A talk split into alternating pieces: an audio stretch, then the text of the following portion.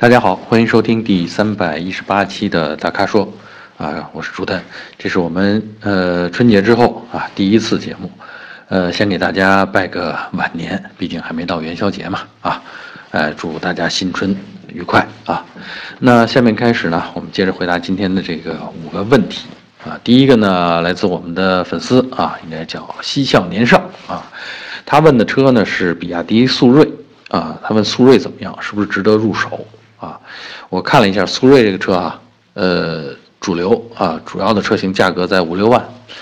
嗯，然后呢，这个车的大小呢，其实是从原来就跟呃上上代的这个花冠。啊，丰田的卡罗拉，啊，是从这个，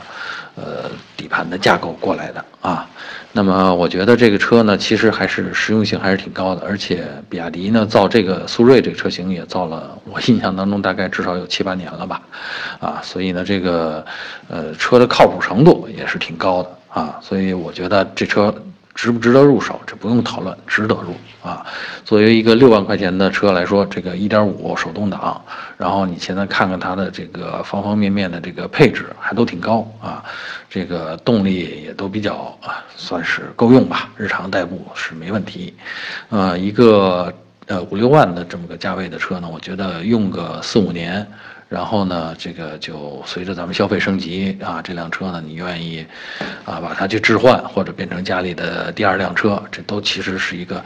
呃挺值、挺划算的一种选择啊。所以我觉得呃是值得入手的这个比亚迪的速锐啊。第二个问题来自我们粉丝啊张歪歪同学啊，张歪歪同学在问呢，想让我们推荐一款二十万元以内的家用七座。MPV，看了这个问题，我想了又想，这还真是有点难啊。这个家用啊，首先就决定这车不能太大，也不要太奢华。但是呢，同时七座啊，我觉得这个七座呢，这个是不是通常要想做到二十万之内，这有点将就啊，就得做成五加二，就是后边那俩座呢就是折叠的。但是呢，这个折叠呢，这个这个这个。空间啊，还有这个实用性啊，就可能就受到影响。所以呢，这张歪歪同学，这个我很很想知道，张歪歪同学，嗯，这七座是不是要坐几个小孩儿啊？而且呢，是不是经常要用到七座的场景啊？就是说，真的是你把七个座都坐满啊？因为为什么我我要追问这个呢？因为如果我们放弃一个座，就是六座的话，哎，其实选择余地就宽泛好多。啊，六座的，你比如说有，呃，比较靠谱的这个别克 GL 六啊，然后呢，还有呢，比如说呃，东风本田的捷德啊，就比 GL 六稍小一点，但也有六座版啊，这样呢，基本上多人出行呢也能满足，而且绝对，呃，这车是在二十万之内的啊，而且呢，呃，这个十七八万的都可以买到高配了啊，各种舒适性的装备都有了，所以说呢，这个真正需要纠结的就是说，是不是你真的要。啊，七座啊，呃，七座，然后还得在二十万之内啊。如果保证七座啊，价钱稍微放宽泛一点，比如说咱们可以稍微贵个百分之十到二十二万，哎，那选择余地也就多了。那比如说比较靠谱的这个别克 GL 八的这个商旅。啊，就是入门版的，其实很多这个需要多人出行带孩子的这个家庭买来，呃，做家里的第二辆车啊，大概也就是二十二万左右啊。然后呢，还有比如说这个本田的奥德赛，广汽本田的奥德赛，那入门的车型也是二十二万左右啊。那这个车呢，可能就用起来那就很宽松了，这就是典型这个在北美市场上就是。多呃子女的家庭啊，带孩子的这种保姆车，啊，所以呢，这个你看，如果放宽一点范围啊，二十二万，那基本上可心的选择就比较多啊。如果这个少一个座啊，那中国市场上也有啊。但是如果这两个都不愿意放弃，嗯，也有，也不是没有啊。中国市场，比如说比亚迪 M 六啊，这车大概卖个十五六万。啊，就是丰田的，咱们叫什么？丰田大霸王吧，那是二十年前的这个称谓了，啊，就是丰田的普锐维亚啊，呃，是仿制丰田的普锐维亚啊，是车上是有七个座的啊，而且是标准的这种典型的 MPV 的布局啊，二二三啊，中间两个座还是带扶手的，嗯，另外呢，还有呢，比如说咱们完全国产的这个上汽大通 G 十啊，这也是不错的车。这个后驱 2.0T 的发动机，然后其实上汽大通的这个车的制造质量还是水准还是挺高的啊，只不过牌子这个品牌没那么响亮啊，所以呢，这个车呢大概卖个也是十七八万那样子。肯定在二十万之内，啊，这个配置也都挺高的啊，呃，上面的座椅呢也是，中间的那个第二排呢也是带扶手的，那躺椅啊，这舒适性都是有保障的。后边是三个稍微尺寸小一点的啊，并排的一排能容下三个人的座位啊，嗯，所以如果说这个真的就是限定说，嗯，二十万元七座的话，其实我比较推荐的这个就是大通 G 十。啊，但是视为适当的，刚才咱们说了放宽一点，也可能还有一些五加二的这种 MPV 呃 SUV 可以满足这个需求，比如说，嗯，东风标致的五零零八啊，那是五加二的啊布局。另外，比如说像哈弗，哈弗也有这个七座版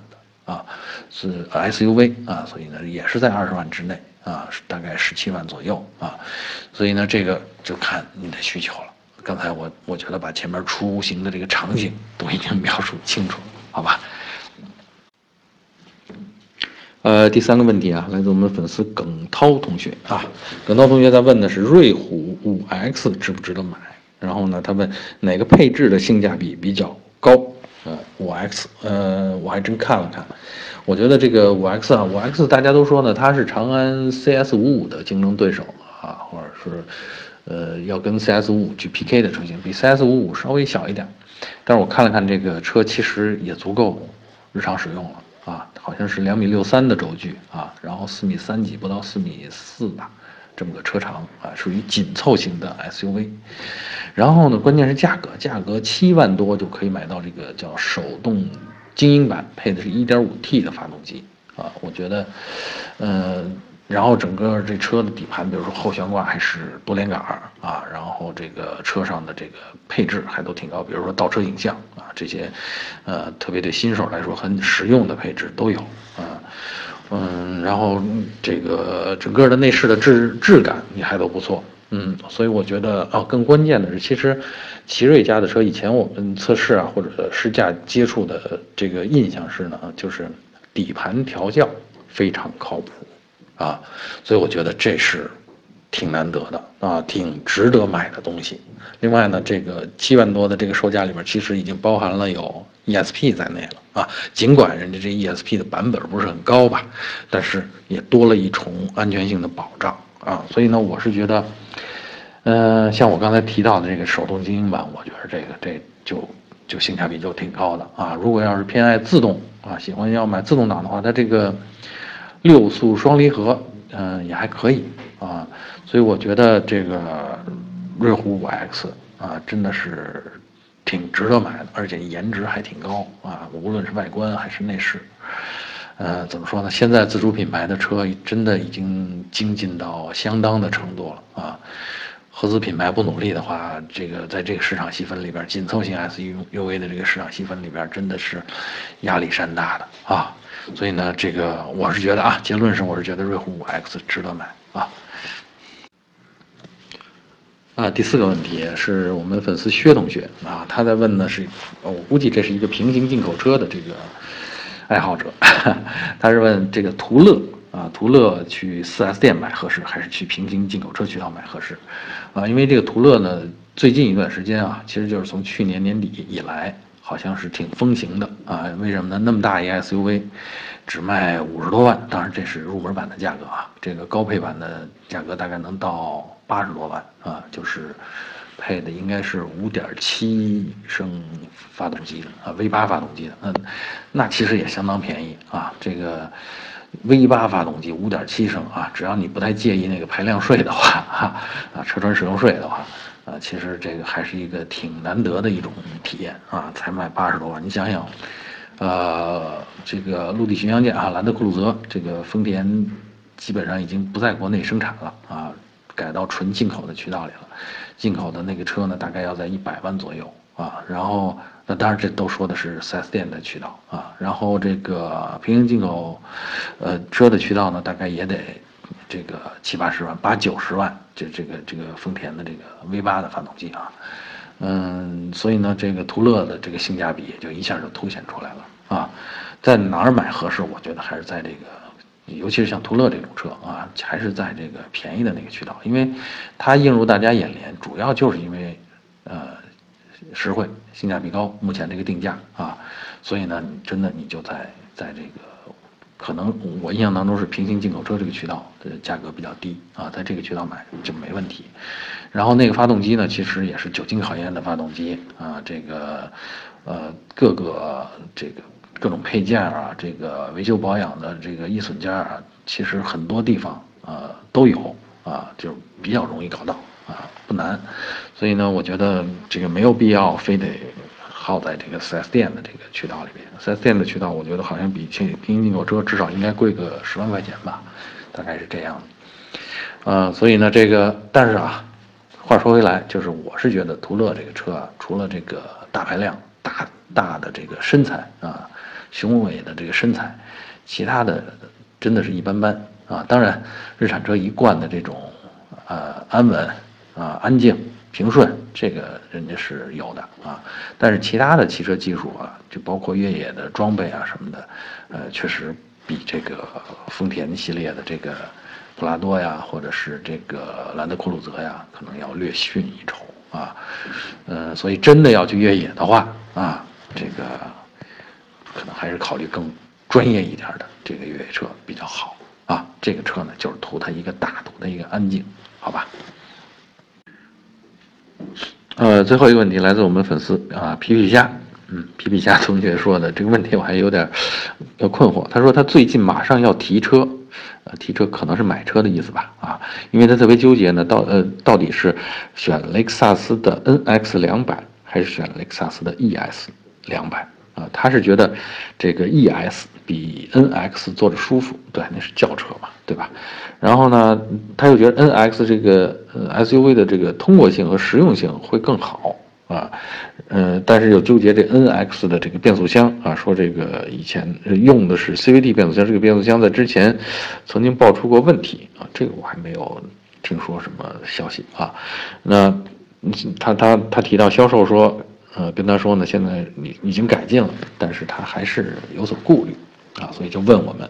啊，他呢其实对稳定性，就质量的稳定性呗，啊，然后舒适性啊，还有保值率啊比较看重，嗯，而且呢，他说平时大多数情况下是两个人开，应该是两个人坐车吧，啊，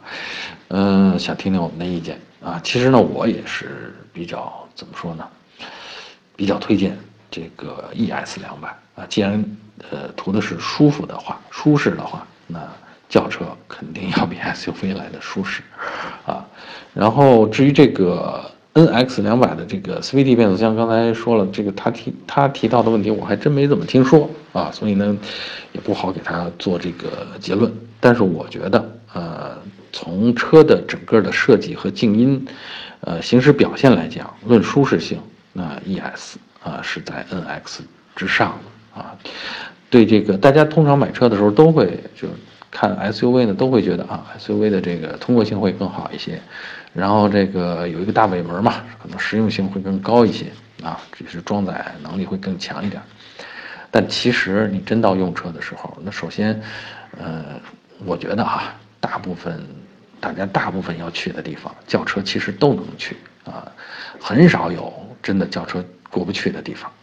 呃，就是真的说真的需要只有 SUV 才能去的地方啊。另外呢，这个实用性呢，就是装载能力这件事上呢，呃，空间大，它是提供了那种可能性。但是大家想想，自己用车的整个过程当中，